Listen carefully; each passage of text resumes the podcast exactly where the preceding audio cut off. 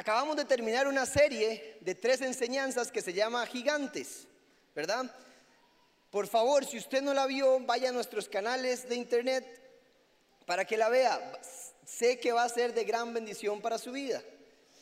Y, hoy, eh, consultándole a Dios, eh, me mostró un mensaje para ustedes que se llama Adoración en su máxima expresión. Así le puse al mensaje. Y y pensando en eso, quiero recalcar algo que se vio en la serie de enseñanzas. Les digo el nombre porque me gusta que sepan a dónde quiero llegar. Adoración en su máxima expresión. Ahí vamos a llegar. Y aunque parezca que voy a entrar hablando de algo que nada que ver, sí tiene que ver. Entonces téngame paciencia para que lleguemos a eso que quiero llegar. Y en las tres series de enseñanzas tocamos un versículo de Efesios 6 que era de la guerra espiritual. ¿Se acuerda? Que nuestra lucha no es contra carne y hueso, sino contra principados, potestades y huestes espirituales. ¿Se acuerdan de eso? Sí. ¿Verdad que sí? Si no se lo saben ya, tendrían que sabérselo de memoria. Y doña Flora, nuestra pastora, nos hablaba la semana pasada que la lucha no es contra su amigo, no es contra su esposa o esposo, no es contra su jefe, sino es contra el enemigo. Y el enemigo nuestro se llama Satanás, Lucifer, el diablo, el dragón, la bestia, como usted quiere llamarle. Esos son todos eh, nombres que le pone la Biblia. ¿Ok? Y ese es nuestro verdadero enemigo. Y entonces considero yo que deberíamos empezar a saber quién es Él. A mí me gustan mucho los deportes y principalmente el fútbol. Y hay una persona que se llama el entrenador y le dicen el estratega. No todos son tan estrategas. Pero ¿qué hace él? Él ve las armas que tiene y pone a los jugadores a jugar, ¿sí? Pero sobre todo, sobre todo, póngame atención, estudia al rival contrario para saber qué fortalezas tiene, qué debilidades tiene y para poder plantear el juego con el fin de ganar el partido. De la misma, de la misma manera nosotros Debemos saber quién es nuestro enemigo, conocerlo. Nunca se ha puesto a pensar, ¿qué mueve a Satanás? ¿Por qué molesta tanto? La palabra dice que anda como león rugiente viendo a quién devorar. Todos los días. ¿Qué le pasa? ¿Por qué tanto conmigo? ¿Por qué se mete tanto con nosotros? ¿Cuál es su deseo? ¿Qué lo mueve? A mí me surgió esta pregunta y es interesante lo que vamos a ver porque vamos a descubrir quién era Él. ¿Quién era Él? Porque Él es el que me quiere frenar a mí todos los días. Es el que quiere hundir a mi familia y a su familia. Él es el que se importa porque esto no salga. Entonces, para llegar al tema que quiero llegar, adoración en su máxima expresión, vamos a desmenuzar unos versículos y vamos a ir a Isaías, Isaías 14, 12. Y en este versículo vamos a ver cuál era el deseo de Satanás antes de su caída. ¿Qué fue lo que lo hizo que lo expulsaran del cielo? Satanás fue un ángel que estaba en el cielo y cayó. Dios lo expulsó del cielo. Y dice que cayó a la tierra. Según los teólogos, el segundo versículo de la Biblia Dice lo siguiente, la tierra estaba vacía y desordenada. Dicen que ya estaba Satanás ahí, por eso estaba desordenada. Hasta que llegó Dios y puso orden. Satanás estaba, cayó a la tierra, lo expulsaron del cielo a la tierra. ¿Ok? Entonces vamos a ver cuál era el deseo de él en ese momento. Vamos entonces a Isaías 14, 12. No se pierda, sé que le va a gustar. Bien, dice versículo 12. ¿Cómo caíste del cielo, oh lucero, hijo de la mañana? Cortado fuiste por tierra, tú que debilitabas a las naciones. Tú que decías en tu corazón, este era el deseo del corazón de Satanás. Subiré al cielo. Quiero que noten, paréntesis, cinco declaraciones que hace Satanás aquí. Cinco importantes que vamos a estudiar. Subiré al cielo, primero, al cielo en lo alto junto a las estrellas de Dios. Segunda, levantaré mi trono. levantaré otra vez. Y en el monte del testimonio me sentaré, en el monte, arriba, a los lados del norte. El norte siempre está arriba en el mapa. Sobre las alturas de las nubes subiré otra vez, arriba, y seré semejante al Altísimo. Es interesante, todo lo que Él quiere es ser visto, es estar más alto. Incluso si usted se pone a pensar cómo le llama a Dios, le llama el Altísimo porque eso es lo que está en su corazón. No lo dice el santo, el amoroso, el poderoso. Le dice el altísimo. Eso es lo que él ve de Dios. Entonces, él quiere ser levantado, siempre estar más arriba. Eso es lo que él quería. Y en el versículo 15 vemos lo que le dice Dios. Mas tú derribado eres hasta el Seol a los lados del abismo. Usted quería estar aquí, yo lo pongo allá abajo. El Seol, el abismo, lo, más abajo de lo que está abajo. Usted quería estar arriba, yo lo pongo abajo. Satanás, todo su deseo era querer estar en el lugar donde le correspondía a Dios. Y quiero entrar a este tema porque todos, usted y yo, somos un poquito así, ¿sí o no? Todos queremos estar arriba. Todos queremos ser vistos de alguna manera. Todos queremos tener puestos importantes. Y le voy a decir algo, no es su culpa. Es la naturaleza pecaminosa con la que nacimos. Le dicen los teólogos la naturaleza adámica. Pero Adán no fue el que originó el pecado. El que originó el pecado fue Satanás, con su soberbia y con su orgullo. Ya luego vamos a ver por querer estar altísimo, por querer estar en ese lugar que no le correspondía. Pero todos, usted y yo somos así. Y si no me cree, cuando hay una foto grupal y usted está en esa foto, ¿cuál es la primera persona que usted ve? Es más, es lindísima la foto, con el mar atrás y árboles y lo que sea. Pero si usted sale mal, la foto está mala. Y peor si es una mujer, bórrenla por favor de otra, otra, otra, otra.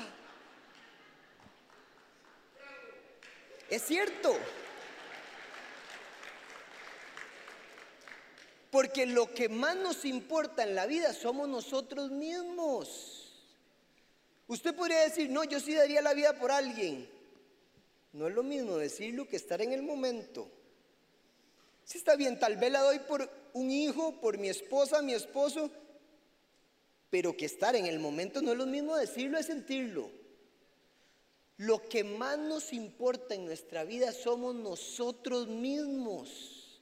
Y usted nació así. Claro, en la vida, y depende de las experiencias y de lo que usted vive y de las relaciones con la gente que usted se junte, usted alimenta ese ego o recibe a Cristo. Por eso es que hay gente que le cuesta más cambiar eso. Pero Satanás quería ser así. Satanás era así. Y nosotros en parte somos así. Qué feo. Pero cuando recibimos a Cristo, oiga, esto es hermoso, todo cambia. Y si usted ve la dinámica del Padre, el Hijo, el Espíritu Santo, Jesús sabía quién era, ¿sí o no? Jesús sabía lo que vino a hacer y cuál era su identidad. Pero toda la atención la desvía al Padre yo vine a hacer la voluntad de mi Padre. Él es el que sabe todas las cosas y me las reveló a mí. Él decide. El Padre es el que me envió. Toda la atención la desvía al Padre. Y es más, y cuando habla del Espíritu, ¿qué dice del Espíritu? Les conviene que yo me vaya porque ahora viene el Espíritu. Como diciendo, es muchísimo mejor que yo. Y es el mismo pero su atención la desvía al Espíritu. Es más, hasta dice, ustedes harán cosas más grandes que yo. Ustedes, siempre desviando la atención de Él hacia otros. Y cuando vemos el Espíritu y llega, ¿qué hace? Testifica de Jesús. Es más, no se mueve si no es por Jesús. Y el Padre, ah, no, es por mi Hijo. Gloria y honra a Él. Si quiere venir a mí, vaya al Hijo. Entonces, si vemos una dinámica entre Padre, Hijo y Espíritu Santo es, tú eres grandioso, no, tú eres grandioso, no, tú, no, tú eres el mejor, no, tú, no, no, no, yo no, tú. Es hermoso. Porque cuando recibimos a Cristo, tenemos que dejar de vernos a nosotros mismos, sino verlo a Él. Es interesante Voy a poner un ejemplo de esto. En los últimos 12 días de ayuno, en el día de adoración, el final, que brincamos todos, ¿se acuerdan? Sí. Cuando estábamos todos brincando, el pastor y la pastora estaban allá abajo. Y yo los vi a ellos felices brincando y estaban acá.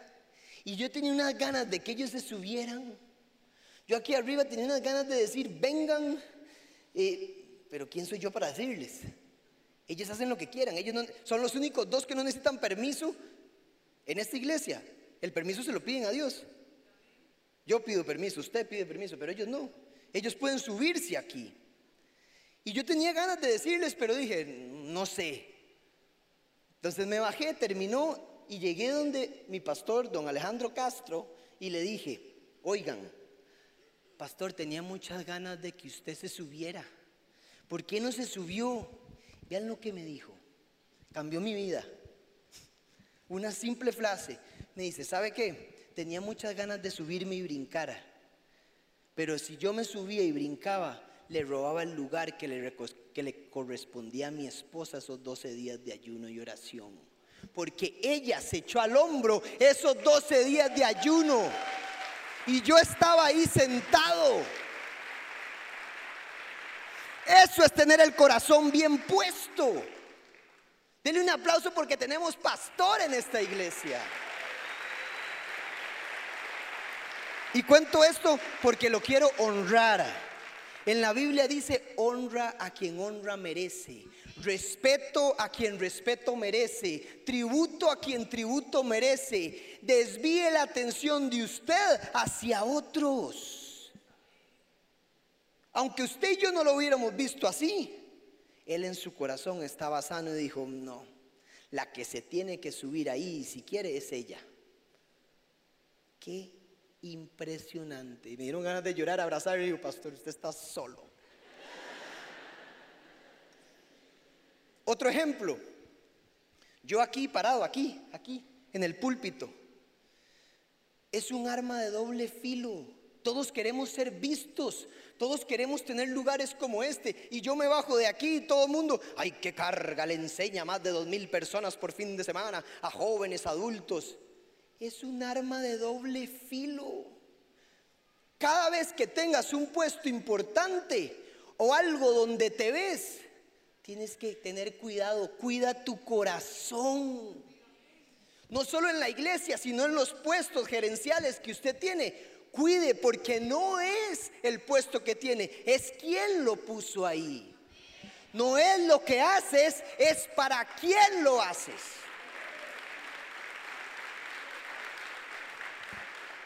Y el Señor, yo estando aquí, me dice, tenga clarito esto, Andrés, la recompensa de que usted esté aquí son los aplausos o las críticas. La recompensa suya está en buscarlo a Él y ser más como Él y seguirlo a Él. A estar aquí a mí no me hace más ni me hace menos. Lo que me hace más es buscarlo a Él, seguirlo a Él y tratar de ser como Él. Amén. Bien. Estuve en la conferencia de John Maxwell el martes y él dijo una cosa muy interesante. Dijo, para ser líder para influenciar a los demás, tres cosas hay que tener. Y dije, hay que amar, valorar y creer en las personas. Y así serás un líder. Él es una eminencia en liderazgo. Casi le digo, eso se lo reveló el Espíritu Santo. Es cierto. Jesús todo lo que hizo fue creerle a usted, valorarlo a usted y amarlo a pesar de lo que sea. Desvíe su atención, músicos, la gente que tiene puestos de arriba. Tenga cuidado porque eso fue lo que hizo caer a Satanás. Y con esto cierro este tema. y aquí los dejo fritos. Cuando usted se sienta así, que quiere ser exaltado y visto y glorificado, nada más piense que está siendo más como Satanás.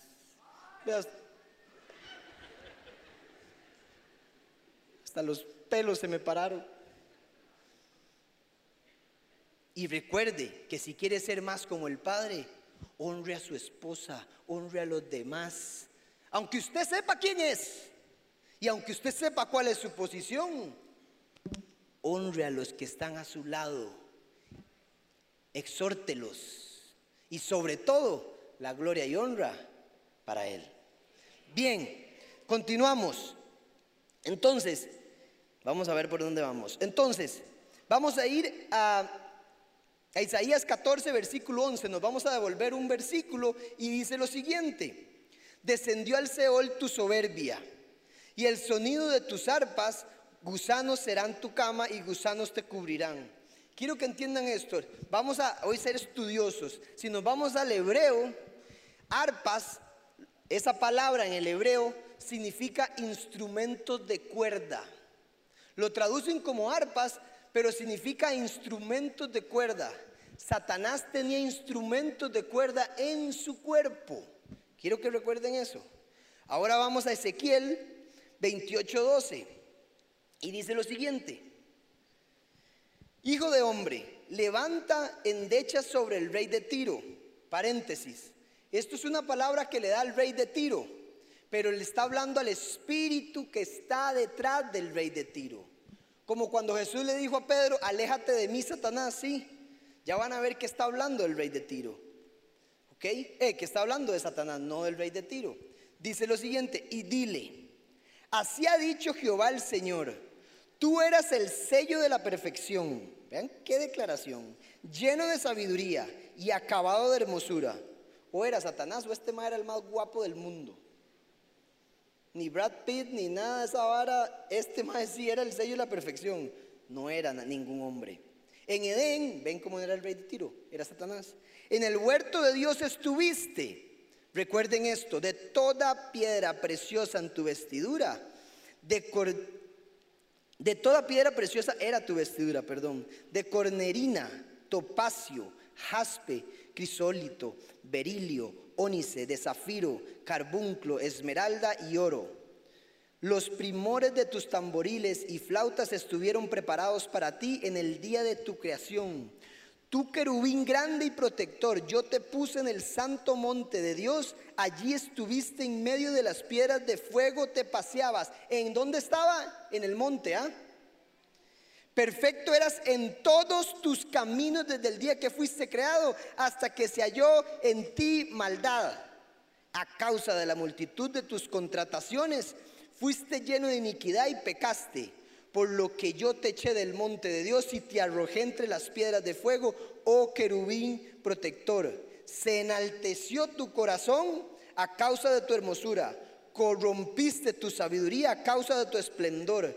Yo te arrojaré por tierra delante de los reyes, te pondré para que miren en ti. Ok, vean todo lo que hizo Satanás. Pero quiero resaltar el versículo 13 que dice tus tamboriles y flautas. ¿Recuerdan el versículo pasado que Satanás tenía instrumentos de cuerda? Bueno, dice que Satanás también tenía tamboriles. Nos vamos al hebreo y se traduce como instrumentos de percusión. Chisco, apúnteme yo. Instrumentos de percusión. Y después dice flautas. Se refiere en el hebreo instrumentos de viento. Si lo unimos con eso, de viento, de percusión. Bien. Entonces, eso quiere decir que Satanás tenía todo tipo de instrumentos en su, en su cuerpo. Cada uno de los instrumentos que usted y yo conocemos caen dentro de esas tres categorías. Y uno dice, ¿por qué? Por eso es que los teólogos y expertos dicen que Satanás era el, el líder de adoración en el cielo. Y aquí vamos a entrar un poco a teología. Oh, no mentira. Dicen que Satanás era un arcángel que lideraba la adoración en el cielo. La Biblia menciona tres, hay gente que dice que hay más. Pero está Gabriel, Miguel y Lucifer. Gabriel se, muestra como el mensajero, el que trae el mensaje de Dios. Le trajo a María, a la madre de Jesús, el mensaje, le trajo a Zacarías, el papá eh, de José y el, papá de Jesús, ¿verdad? Él traía el mensaje. El arcángel Miguel se refleja como el, jefe de los ejércitos. En Apocalipsis dice que luchaba Miguel y sus ángeles contra el dragón y sus ángeles. Entonces, ven cómo Satanás tiene demonios también. Por eso es que dicen que era líder, porque se trajo una tercera parte del cielo, de los ángeles, con él. Acuérdense que Satanás no es omnipresente. El único omnipresente es Dios. Satanás, pero sí hay una jerarquía. Por eso el versículo de Efesios dice, potestades, principados, tienen jerarquías y Satanás es el jefe de ese ejército. Y Satanás Luchó contra Miguel y sus ángeles. Era el arcángel del ejército. Además en Daniel 10, cuando Daniel pedía una respuesta, cuando el ángel llegó a darle la respuesta, le dice, perdón, es que estaba en una lucha con Satanás y me tenía retenido. Y tuve que pedirle eh, ayuda al arcángel Miguel. Entonces se muestra como alguien luchador. Uh, como es, con ese no se meta. Con ese no se metan, en serio. Y después estaba Lucifer, que era el del worship, el de la adoración. ¿Ok? Y entonces, me llama la atención también el versículo 16 que dice, a causa de sus contrataciones. En otra versión dice, a causa de sus comercios. Quiero explicar bien esta palabra. En el hebreo lo que significa, si a mí me contratan en una tienda, y yo llego y voy a vender una camisa y esa camisa vale 20 dólares, yo le doy la camisa a esa persona, él me da los 20 dólares, yo agarro la caja chica, meto 15 y me dejo 5. Eso es lo que hizo Satanás. Es el, el significado de esa palabra.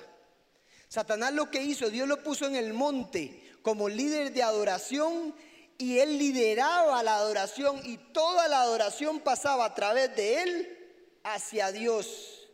Yo estando ahí, el dinero pasa por mí para que llegue al dueño, pero tomé algo que no me pertenece. Satanás empezó a dejarte, se empezó a dejar adoración. Se empezó a dejar un poco de lo que no le correspondía. Por eso le digo, tenga cuidado, porque en el momento que Dios vio, está fuera, fuera. Y Jesús dice, vi a Satanás caer del cielo como un rayo. Ni dudó, fuera. Esa soberbia, ese orgullo está mal. Fuera. Caes. Tengan cuidado con esos puestos donde nos vemos. Y eso significa esa palabra.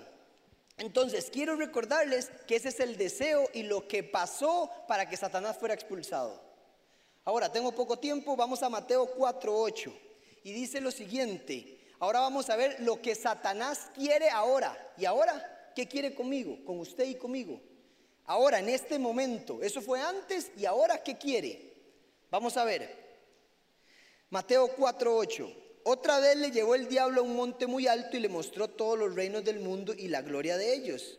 Y le dijo, todo esto te daré si postrado, ¿qué? Bien, si postrado me adoraras, póngame atención aquí. ¿Qué quería Satanás? Otra vez, adoración. Pero llama la atención una palabra. No solo le dice adóreme, le dice que postrese. Señores y señores, iglesia, la adoración tiene que expresarse porque hasta Satanás sabía. La adoración se expresa porque el cuerpo es templo del Espíritu Santo y el Espíritu hace que usted se exprese. Emociones, como sea, pero la adoración se expresa. Nadie le está pidiendo a usted que haga un show, pero algo tiene que expresarse.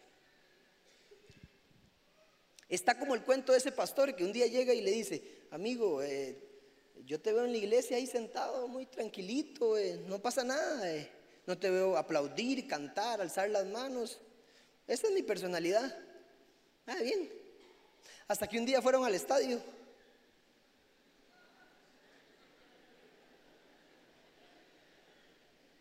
Y un milagro sucedió. Su personalidad fue transformada en un abrir y cerrar de ojos. ¿Cómo que el estadio cambia a las personas? ¿Qué? Gol, árbitro. Uh, uh, uh, Transformado. Le digo algo. Si usted se puede emocionar con alguien que patea una pelota, usted se tiene que emocionar con que el que le redimió, lo justificó y lo sacó de las tinieblas a la luz. No puede ser. Me dice un amigo, yo me emociono con las hamburguesas. Yo también. ¿Y por qué con la hamburguesa y en la iglesia? Recuerde, el deseo de Satanás es ser adorado. Por lo tanto, el deseo de Satanás es que usted no adore nunca. Él no quiere que usted venga a esta iglesia, póngame atención. Pero si viene, ojalá se quede así. Por eso es que cuando adoramos, se rompen cadenas. Por eso es que cuando adoramos se desatan ataduras. Por eso es que cuando adoramos algo sucede en lo espiritual, porque hay un trasfondo muchísimo más importante que usted hoy ya entendió, ¿verdad que sí? Esto es impresionante. En los servicios tres cosas pasan, oración, palabra y adoración. La adoración es necesaria en su vida. Usted tiene que adorar, pero no solo adorar, sino adorar en su máxima expresión. Papás, enséñenle a sus hijos a adorar. Yo nunca tuve complejos de adorar, pero le voy a decir por qué es. A pesar de que mi personalidad es medio loca, mi papá no era así. Mi papá es más tranquilo, pero yo a mi papá lo vi con las manos levantadas, lo vi llorar, lo vi postrado. Y cuando uno es niño, ¿quién es el héroe de uno? El papá. Yo decía, esto es de hombres también. Papás, enséñenle a adorar a sus hijos, que los vean adorando. Satanás ha metido que adorar es de mujeres. Eso es mentira. Adorar es de hombres. David, un macho que mataba a osos, leones, a Goliat y a cualquier gigante, enemigos, jefe del ejército, danzaba en su cuarto. ¿Quién sabe cómo hacía? Y luego Dios dice, me encanta el corazón de David. Entendía lo que era adorar. Tiene que expresarse y sobre todo, con esto también cierro este temita aquí. Recuerde que el día que usted está adorando, Satanás está retorciendo. Y está diciendo, eso es lo que menos quiero, odio eso. Y usted le está diciendo, usted lo quería para usted, yo se lo doy al rey de reyes, señor de señores. Al único que lo merece. ¡Ah!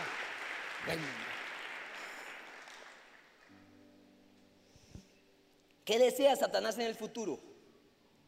¿Qué va a pasar? Apocalipsis 13, 4. Y dice lo siguiente. Y adorarán al dragón que había dado autoridad a la bestia. Y adoraron a la bestia diciendo, ¿quién como la bestia? ¿Y quién podrá luchar contra ella? Qué triste. En un futuro la gente adorará al dragón y la bestia que es Satanás. Copiando a Dios siempre. Dios le da autoridad al Hijo, Él le da autoridad a una bestia. Él siempre, Él no es original.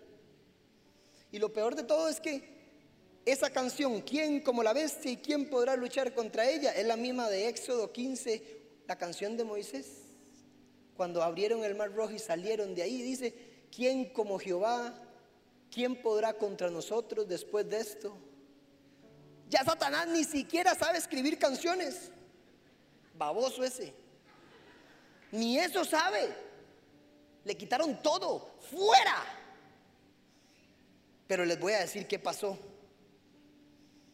Apocalipsis 17, 14. pelearán contra el Cordero y el Cordero los vencerá porque Él es Señor de señores, Rey de reyes. Entonces yo me imagino esta escena, Jesús sentado ahí y Gabriel y el arcángel Miguel sentado, dice, ¿qué están cantando? Gabriel, ¿qué están cantando? Y Gabriel se va a enojar. Señor, están cantando quién como la bestia, ¿quién podrá contra ella? Jesús agarra a Gabriel, páseme la espada, porque van a saber quién es el que va a luchar contra ella. Y les voy a leer, véanme a mí y escuchen lo que les voy a leer, Apocalipsis 19:11, lo que pasó. Entonces vi el cielo abierto. Y he aquí un caballo blanco y el que lo montaba se llamaba fiel y verdadero y con justicia juzga y pelea. Sus ojos eran como llama de fuego y había en su cabeza muchas diademas y tenía un nombre escrito que ninguno conocía sino él mismo. Estaba vestido de ropa tenía en sangre y su nombre era el verbo de Dios. Y los ejércitos celestiales de lino de, vestidos de lino fino, blanco y limpio le seguían en caballos blancos. En su vestidura y en su muslo tiene escrito este nombre, Rey de Reyes, Señor de Señores. Ese es el que va a hacer pelea contra Satanás. Y con esto termino. Vamos a ir terminando, pero viene la mejor parte de todas. ¿Recuerdan que Satanás estaba vestido de piedras preciosas, lleno? Tenía todo, por eso era tan hermoso. La razón de las piedras preciosas es porque reflejan la luz de Dios. Pero lo más interesante, todas se las quitaron. Y en el Apocalipsis, después de esto, se ve la esposa. ¿Usted sabe quién es la esposa? Nosotros, la iglesia, subiendo y preparándose con el esposo. Y toda estaba cubierta de piedras preciosas. Satanás reflejaba la luz del mundo, lo echaron y ahora somos usted y yo los que reflejamos la luz del mundo. Y sobre todo, recuerdan que Satanás estaba y tenía instrumentos en su cuerpo.